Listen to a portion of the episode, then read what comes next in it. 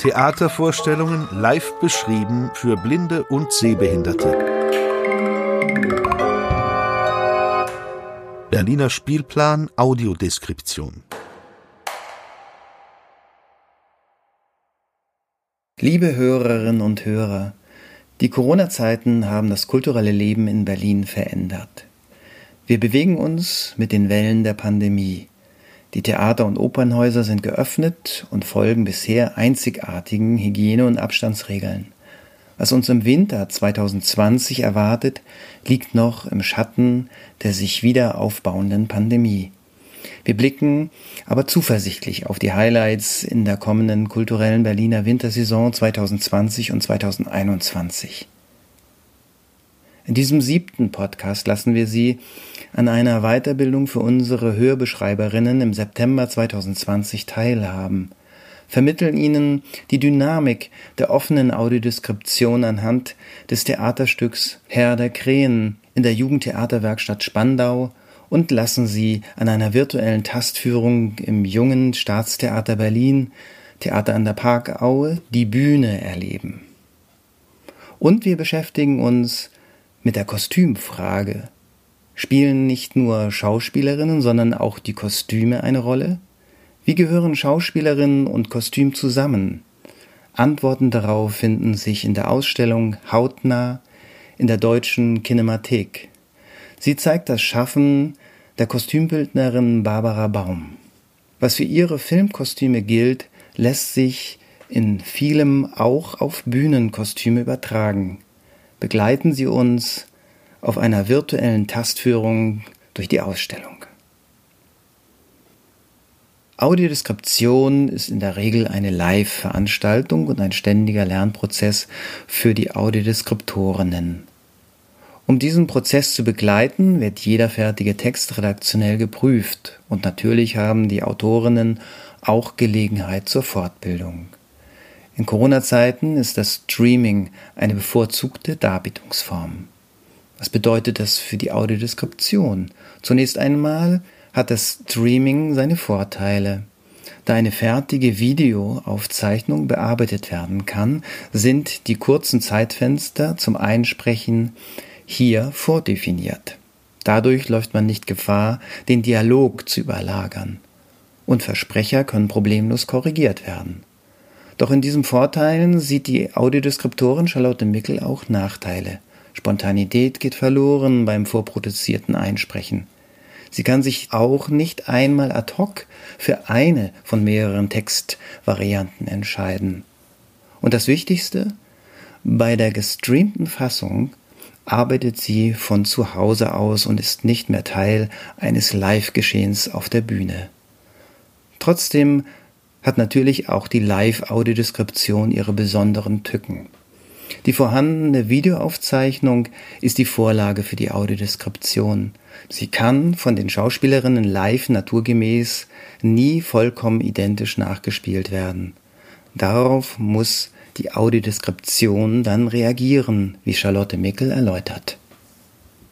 Also es hat natürlich schon den Fall gegeben, dass am Ende einfach mal komplett anders gespielt wurde als auf der Videoaufzeichnung. Das liegt dann auch oft daran, dass die Videoaufzeichnungen Generalproben sind oder Premieren sind und unsere Vorstellungen dann aber erst so ein, zwei Monate später stattfinden, also mit Live-Audiodeskription.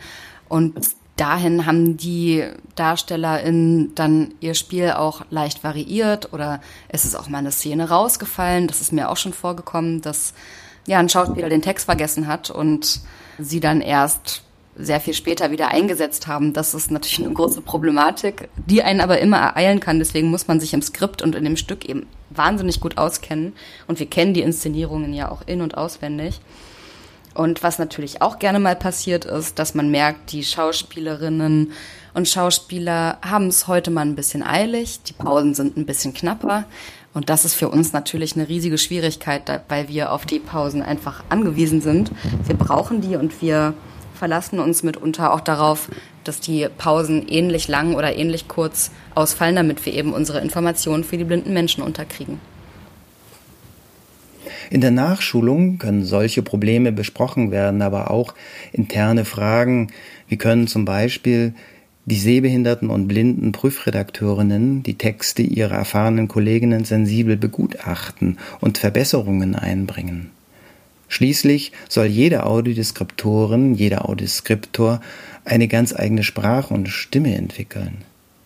Anke Nikolai schildert aus der Aufführung des Kinderstücks Der kleine König Dezember gespielt am Deutschen Theater Berlin eine konkrete Szene, die die Audiodeskription vor eine Herausforderung stellt. Also es gibt hier eine Stelle, über die haben wir auch ein bisschen länger nachgedacht, weil die ist nicht nur von der Akustik schwierig, sondern auch durchaus auch von der Imagination sozusagen. Äh, es geht nämlich um einen Drachen, der in diesem Stück eine Rolle spielt und es erscheint von diesem Drachen. Oder ich, ich mal, zeig mal die Szene und ja, auf der Tonspur hören wir volle Kannen Drachen.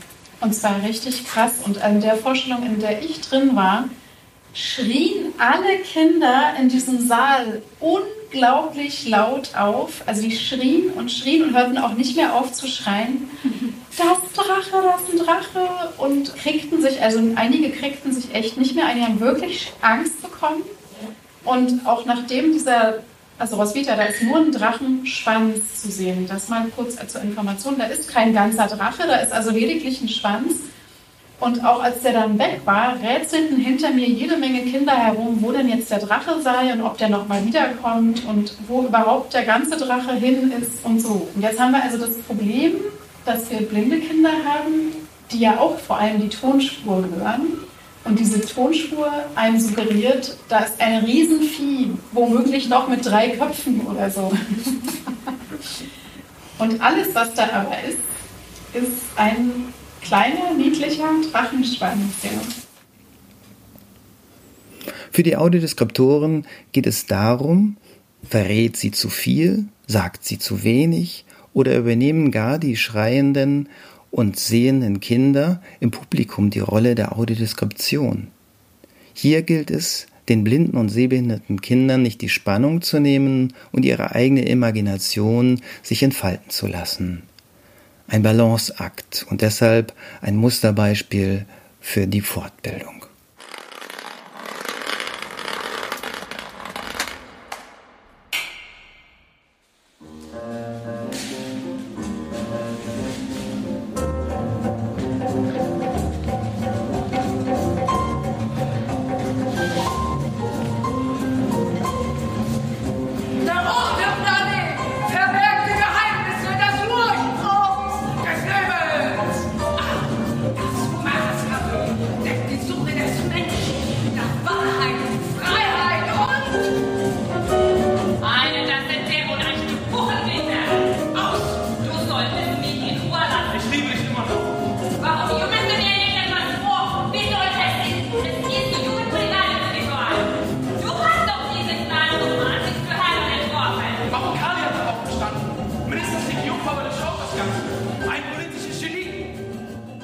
Das Ensemble der Jugendtheaterwerkstatt Spandau beschäftigt sich in seiner aktuellen Inszenierung mit dem Roman Herr der Krähen des kenianischen Autors Nyoji Wayongo, einem der wichtigsten Erzähler Ostafrikas des 21. Jahrhunderts. Auf dieser Romangrundlage wird eine surreale Politparabel entwickelt, eine amüsante Satire auf dem Prototypen des afrikanischen Despoten. Es geht um einen Herrscher, der sich ein monumentales Denkmal errichten will und der von einer mysteriösen Krankheit befallen wird. Nur die Zauberkräfte des Herrn der Krähen können ihn heilen. Und in diesem Stück geht es auch um die Menschen dieses Landes, die unter der Diktatur leiden und beim Herrn der Krähen ihre eigenen Wahrheiten suchen. In einem buchstäblichen Stimmengewehr kämpfen diese Menschen um ihren Platz in der Welt und eröffnen verschiedene Erzählungen, bis das ganze System ins Wanken gerät. Julia Schreiner ist Produzentin dieses Stücks Und ich habe sie gefragt, warum dieser Roman als Grundlage für ein Theaterstück gewählt wurde. Äh, bei uns ist es grundsätzlich so, dass der Regisseur oder die Regisseurin das Material auswählt, was bearbeitet wird theatral. Und Carlos, der Regisseur auch dieses Stückes und eigentlich der meisten äh, Stücke des sogenannten Bürgerensembles, das ist das generationsübergreifende Ensemble bei uns, sucht immer Stoffe, die eine Art Welterzählung sind. Also es geht weniger darum, ein Theaterstück mit einem Problem und einer Lösung hinterher zu finden, sondern eine möglichst große Vielperspektivität, ähm, möglichst viele Rollen, möglichst ein großes, ist jetzt mein Wort, kleines Welttheater zu zeigen, weil wir in Spandau das Prinzip haben, dass jeder und jede, die möchte, mitmachen kann. Das heißt, wir wissen am Anfang nicht, wie viele Spielerinnen wir haben. Und wir müssen dann gucken, die Sachen zu adaptieren. Aber es sind meistens eben so wie dieses Mal 17 Leute auf der Bühne. Die Jugendtheaterwerkstatt Spandau steht für ein bürgernahes Theater. Hier können viele Schauspielerinnen und Laien aller Altersgruppen zugleich auf der Bühne mitwirken. Was mich am meisten natürlich immer berührt, ist die Entwicklung einzelner Menschen, die mitmachen. Weil ich kenne die Leute alle dann irgendwann persönlich und ich weiß jetzt hier wieder von einem mindestens, der zum ersten Mal in seinem ganzen Leben auf der Bühne stand. Und ich finde diese Entwicklung dann innerhalb von drei Monaten, dass man nicht mehr sieht, wer zum ersten Mal auf der Bühne stand und jemand sich professionell verhalten kann und sich dem Team und dem Leben ein Stück weit weiter öffnet, das berührt mich am meisten an dieser Arbeit. Seit drei Jahren gibt es im JTW Spandau sogenannte offene Live-Audiodeskriptionen. Das bedeutet, dass die Audiodeskriptorin sich mit den Schauspielerinnen auf der Bühne befindet. Vom rechten oder linken Bühnenrand aus spricht sie behutsam in die Aufführung hinein und wird vom gesamten Publikum mitgehört. Julia Schreiner und die Audiodeskriptorin Anke Nikolai haben diese Form im JTW Spandau etabliert. Die blinde Bloggerin Lavinia Knobwalling hat die letzte Aufführung mit offener Live-Audiodeskription miterlebt. Wie sie stößt bei einem so komplizierten, vielstimmigen Stück wie Herr der Krähen die Audiodeskription an ihre Grenzen. Also von daher, ich finde es echt ein spannendes Experiment und ich wünschte, das würde öfter passieren. An jedem Abend ist es unterschiedlich und deswegen ist es ähm, manchmal für die Audiodeskriptoren hier auch noch mal ein bisschen schwieriger, vor allem weil man ja selber nicht hoch oder runter drehen kann. Man kann es nicht lauter oder leiser machen, sondern man hört das, was alle hören und manchmal hört man halt leider sehr wenig. Die technischen Herausforderungen in den Griff zu bekommen, ist eine Sache. Eine andere ist das erweiterte Rollenverständnis der Audiodeskriptorinnen bei einer offenen Live-Hörbeschreibung. Denn hier sind die Audiodeskriptorinnen ja ein für das gesamte Publikum wahrnehmbarer Teil des Bühnengeschehens. So werden sie fast selbst zu Erzählerinnen. Beim Herr der Krähen befinden sie sich im Dialog mit den 17 Schauspielerinnen und das ist ein kniffliges Spiel mit den Pausen zwischen den Wörtern hören Sie in einem Ausschnitt aus der Inszenierung.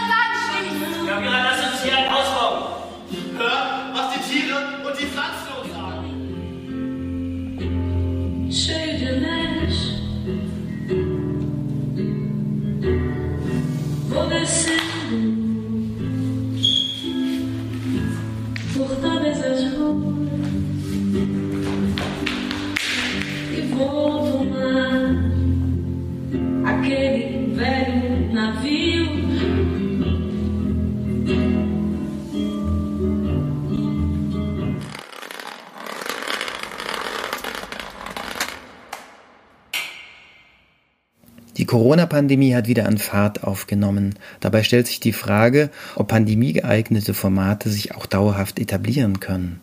Und was wird dann aus den Audiodeskriptionsangeboten für Blinde und Sehbehinderte? Das Theater an der Parkaue Junges Staatstheater Berlin erprobte hier neue Wege mit dem Format der virtuellen Tastführung. Sie wurde kürzlich zu dem Stück Der Domino-Effekt angeboten. Dabei erkundeten blinde Zuhörerinnen und sehbehinderte Zuschauerinnen als Gäste live die Bühne und ertasteten Objekte und ihre Funktionsweise. Zwei Kameras und eine Tonangel über den Sprechenden zeichneten die Tastführung auf. Und wo, ist jetzt, und wo ist jetzt die Raupe? wo ist jetzt die Raupe? Das ist ja eine gute Frage. Ne? Ja, ja wollen wir mal die Raupe, was, äh, müssen, wir, müssen wir zurücktreten? Ja. ja. Dann bringe ich dahin. Ja, okay. Es gibt jetzt noch... Ich bringe Lavinia zur... Also ich würde sagen, das Haus ist, wie hoch ist das Haus? 1,20 Meter? 1,20 Meter? 1,50 Meter würde ich sagen mit der Dachspitze. 1,50 Meter. Lavinia ist gerade ja schon dabei. Die hat gerade den Kunststoffsack entdeckt. Das ist wie eine Regenjacke. Ach, das war, was ich vorhin auch schon gespürt habe. Genau. Ich dachte, die wäre irgendwie aufgeplant. Habe ich auch gedacht. Oder mit Stoff drin, aber es ist wie eher ein Schlafsack, oder? Das wird aber wahrscheinlich. Ah, ich habe eine Idee. Das wird über das Haus nachher rübergelegt. Gut, das können wir, können wir gleich mal rausfinden gemeinsam. Vielleicht mal, Ihr habt nicht zugehört. Stimmt. Vielleicht. Was also fressen die Raupen? Und werden Raupen, wenn der Raupe viel frisst, wird sie immer dicker, immer größer. Achso, das ist ja Raupensaft.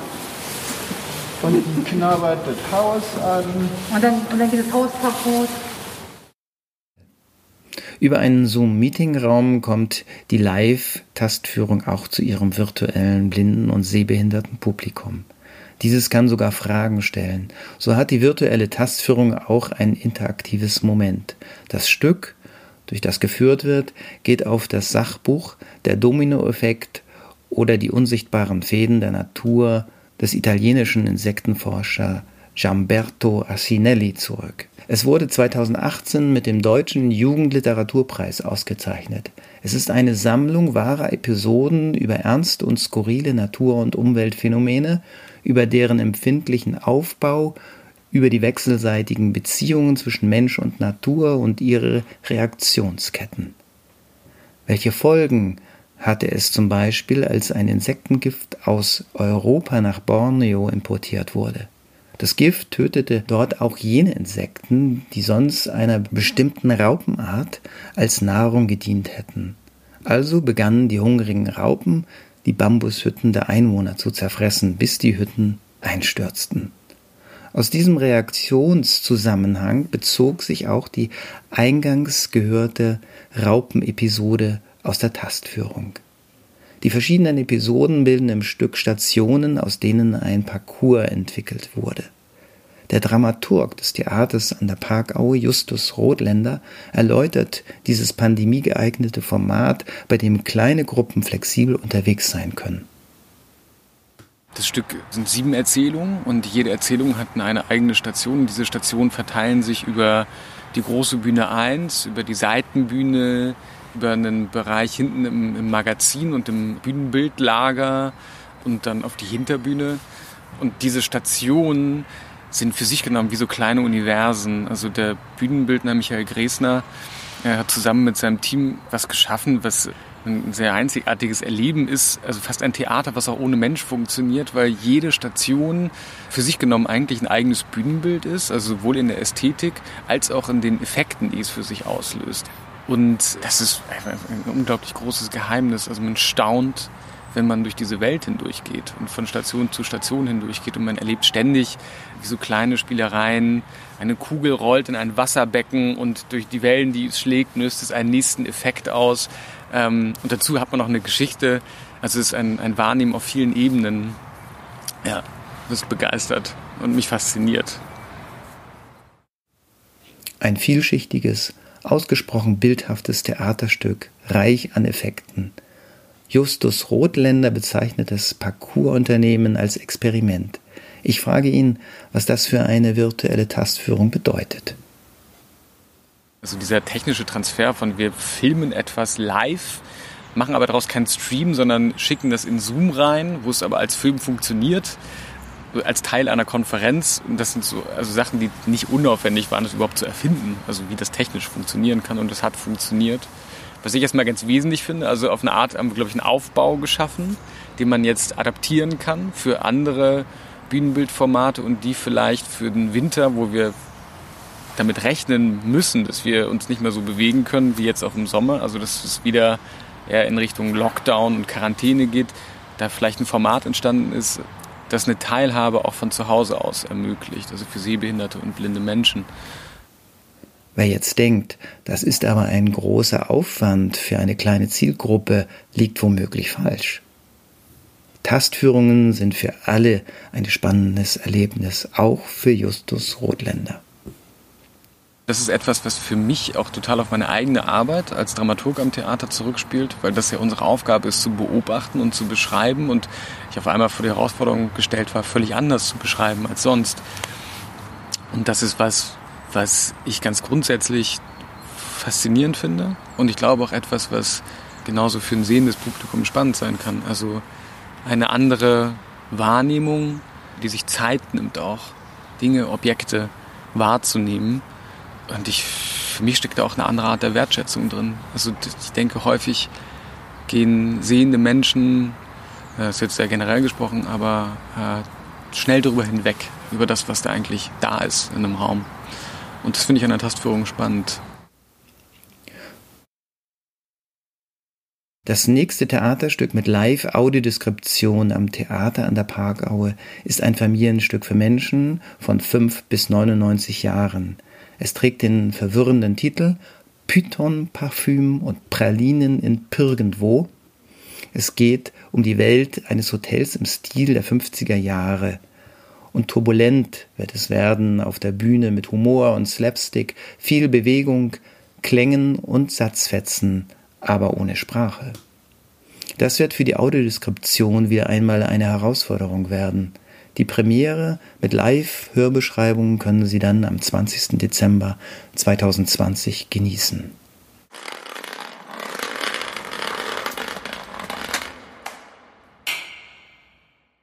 Die Kostümfrage ist mehr als eine Frage des Dekor. Spielen denn nicht nur die Schauspielerin, sondern auch die Kostüme eine Rolle? Wie gehören Schauspielerin und Kostüm zusammen? Antworten darauf finden sich in der Ausstellung Hautnah Filmkostüme von Barbara Baum zu erleben in der deutschen Kinemathek.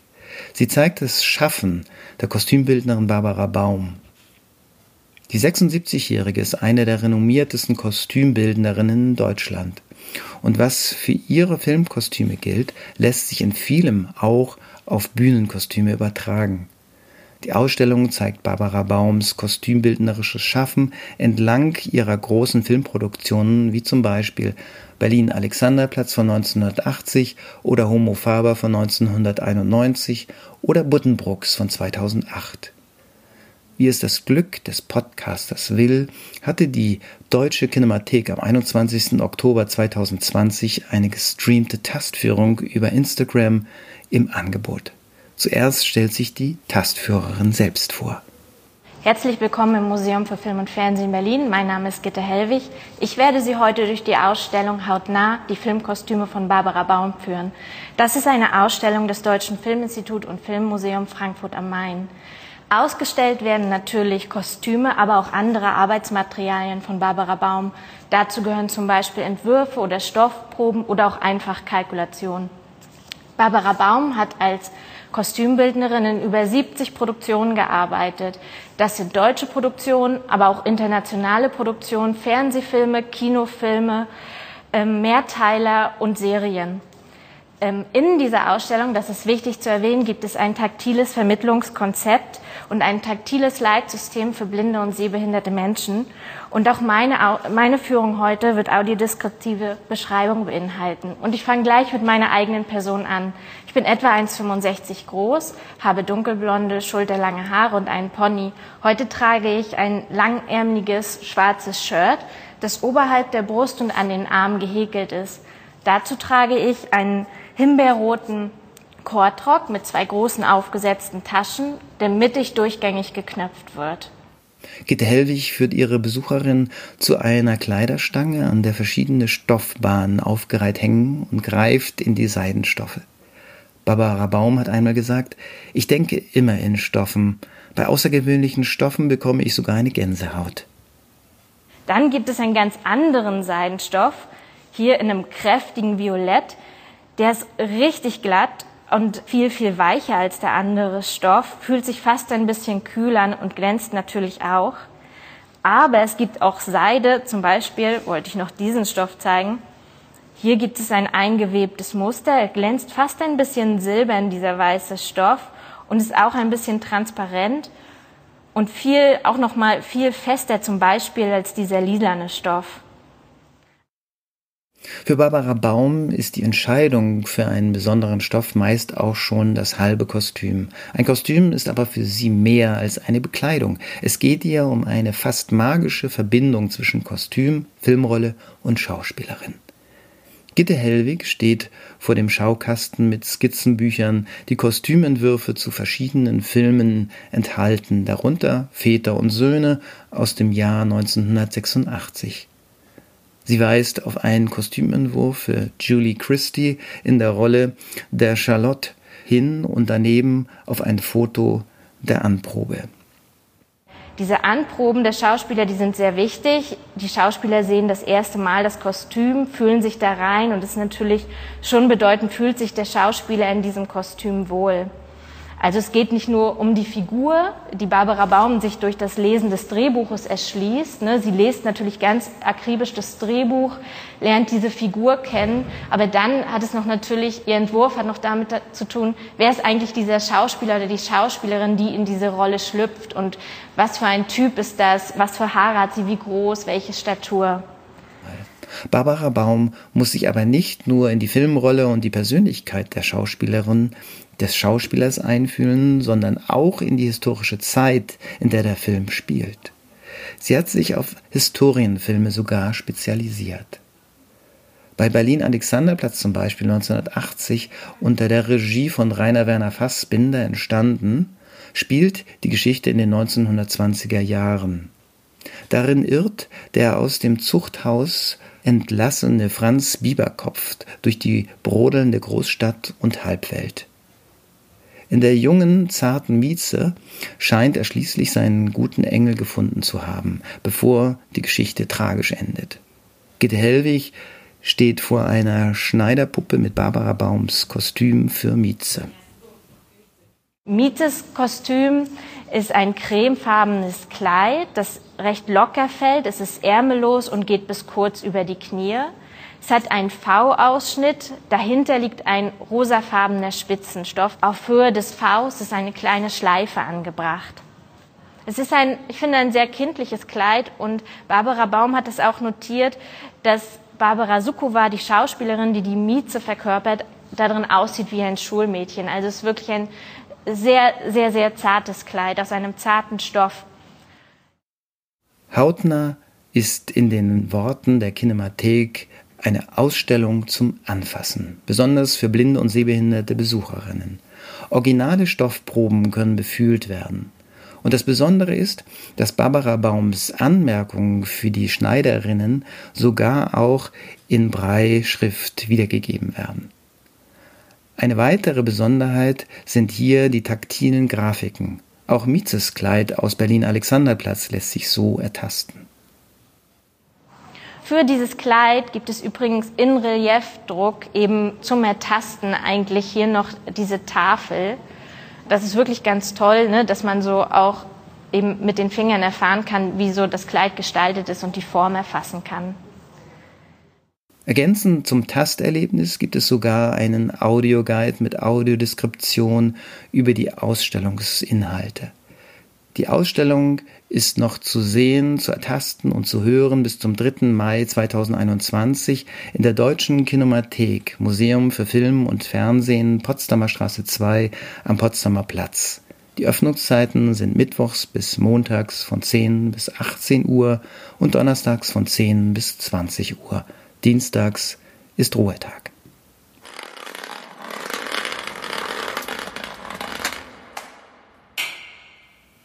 In diesem siebten Podcast ließen wir Sie hinter die Bühne der Audiodeskriptionsproduktion schauen, machten die offene Audiodeskription erlebbar, stellten Ihnen das Format virtuelle Tastführung vor und schauten aus gegebenen Anlass in Berlin über den Tellerrand sogar in die deutsche Kinemathek. Genießen Sie die Herbst- und vorweihnachtlichen Wintertage mit Opern und Theateraufführungen, live und im Heimkino. Hören Sie weiter und über uns hinaus in die Welt des Theaters, der Oper, Show und des Films hinein. Zum Abschluss des siebten Podcasts informiert sie die Mitarbeiterin für Öffentlichkeitsarbeit des Berliner Spielplan Audiodeskription, Eva Katharina Joost, über die nächsten geplanten Aufführungen und Premieren mit Audiodeskription. Sehr geehrte Besucherinnen und Besucher des Berliner Spielplan Audiodeskription. Im November haben wir zwei Spielplantermine für Sie. Am 5. November 2020 präsentieren das Deutsche Theater Berlin und der Berliner Spielplan Audiodeskription Miguel de Cervantes Don Quixote live und mit Audiodeskription. Mit Ulrich Mattes als Don Quixote und Wolfram Koch als Sancho Panza. Vor dem Stück findet auf der Bühne des Deutschen Theaters eine Tastführung statt, an der Sie in Begleitung teilnehmen können. Wann und wo? Am 5. November 2020 im Deutschen Theater Berlin. Schumannstraße 13a 10 11 7 Berlin. Beginn der Tastführung 17.30 Uhr. Beginn des Stücks 19.30 Uhr. Dauer der Aufführung zweieinhalb Stunden. Preise und Karten. Die Karten kosten zwischen 12 und 48 Euro. Mit dem Zeichen B in Ihrem Schwerbehindertenausweis erhalten sowohl Sie als auch Ihre Begleitperson 50 Prozent Ermäßigung auf Ihre Karten. Das Deutsche Theater Berlin bittet um Anmeldung unter service at deutschestheater.de oder telefonisch unter 030 28 44 1221. Am 14. November 2020 zeigen die Sophiensäle in Berlin It's All Forgotten Now, eine performative Hommage an den Pop-Theoretiker Mark Fischer von der Company Christoph Winkler. Vor der Vorstellung gibt es eine Audioeinführung. Wann und wo? Am 14. November 2020 in den Sophiensälen. Sophienstraße 18, 10 17 8 Berlin. Beginn der Audioeinführung 19.15 Uhr. Beginn des Stücks 20 Uhr. Dauer der Aufführung anderthalb Stunden. Preise und Karten. Die Karten kosten zwischen 10 und 15 Euro. Bitte melden Sie sich bis 48 Stunden vor Vorstellungsbeginn an unter ticketing at sophiensaele.com oder telefonisch unter 030 27 89 0034. Viel Freude beim Theaterhören wünscht das Projektteam des Berliner Spielplan Audiodeskription von Förderband e.V. Kulturinitiative Berlin. Theatervorstellungen live beschrieben für Blinde und Sehbehinderte. Berliner Spielplan Audiodeskription